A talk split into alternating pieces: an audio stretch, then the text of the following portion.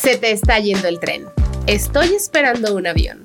Eso fue lo que dijo la psicóloga de la prima de una amiga en su última conversación. Y es una frase que seguro tú también has escuchado. Responder con humor es relativamente sencillo. Sin embargo, puede que te pegue una y otra vez en esas inseguridades de las que no hablas con nadie. Lo dice el dicho y lo sabes tú. Anécdotas, experiencias, consejos y todo eso que piensa y siente la prima de una amiga con Belén Capetillo. ¿En qué desatinado manual está escrito que la felicidad solo se consigue al lado de una pareja? Seguimos siendo parte de una sociedad tradicionalista en la que no falta la tía imprudente que pregunta, mijita, ¿y el novio? O el vato que se acerca con algo como, ¿tan bonita y sin novio? ¿Qué les importa? Pero de verdad, ¿Qué les importa? ¿Por qué les importa tanto? La tía tiene un matrimonio infeliz y el vato no logra que ninguno de sus chicles pegue. Parece pecado trazar un camino diferente o pegarle a los 35 sin un marido, tres hijos y cinco perritos. Pero ni la edad ni el estado civil determinan el éxito de nadie, sino pregúntenles a todas esas personas que han cumplido con los estándares de la vida perfecta y que son sumamente infelices por jamás haberse preguntado qué querían de verdad, qué querían de corazón. A menudo vemos que los que están casados quisieran estar solteros y los solteros casados. Y es que el pasto siempre parece más verde del otro lado, pero eso solo parece más verde del otro lado. ¿Cuántas mujeres por no quedarse solteras se subieron al vagón de un tren que apesta por cumplir con esos estándares? Resulta que era mejor dejar pasar el tren, porque spoiler alert, siempre hay otro tren, o un autobús, un avión, puedes rentar un auto o ve caminando. Lo importante es que te muevas, pero que te muevas a tu ritmo y a tu modo. Es tu camino y nada más tu camino. Más vale que hagas frente a las dificultades de lo que elegiste conscientemente por y para ti, y no de lo que alguien más te impuso y tú ni siquiera te cuestionaste. La prima de una amiga se obsesionó con encontrar a alguien, y lo único que encontró en el camino fueron un montón de síntomas de ansiedad, una depresión profunda y definitivamente vatos que pues no valían mucho la pena.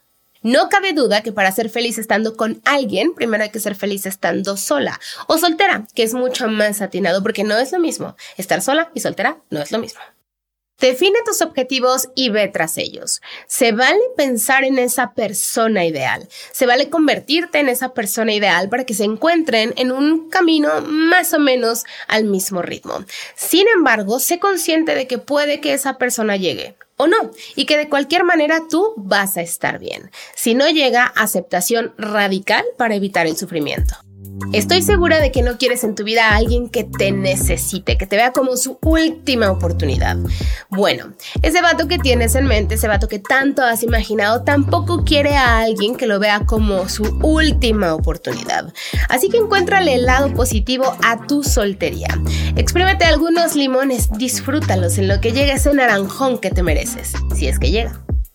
¿Te ha pasado que cuando tienes hambre estás dispuesta a comerte cualquier cosa? Bueno, pues aguas con abusar de la chatarra. Y no estoy hablando de comida. Tres tips para que sueltes eso de que se te va a ir el tren. 1.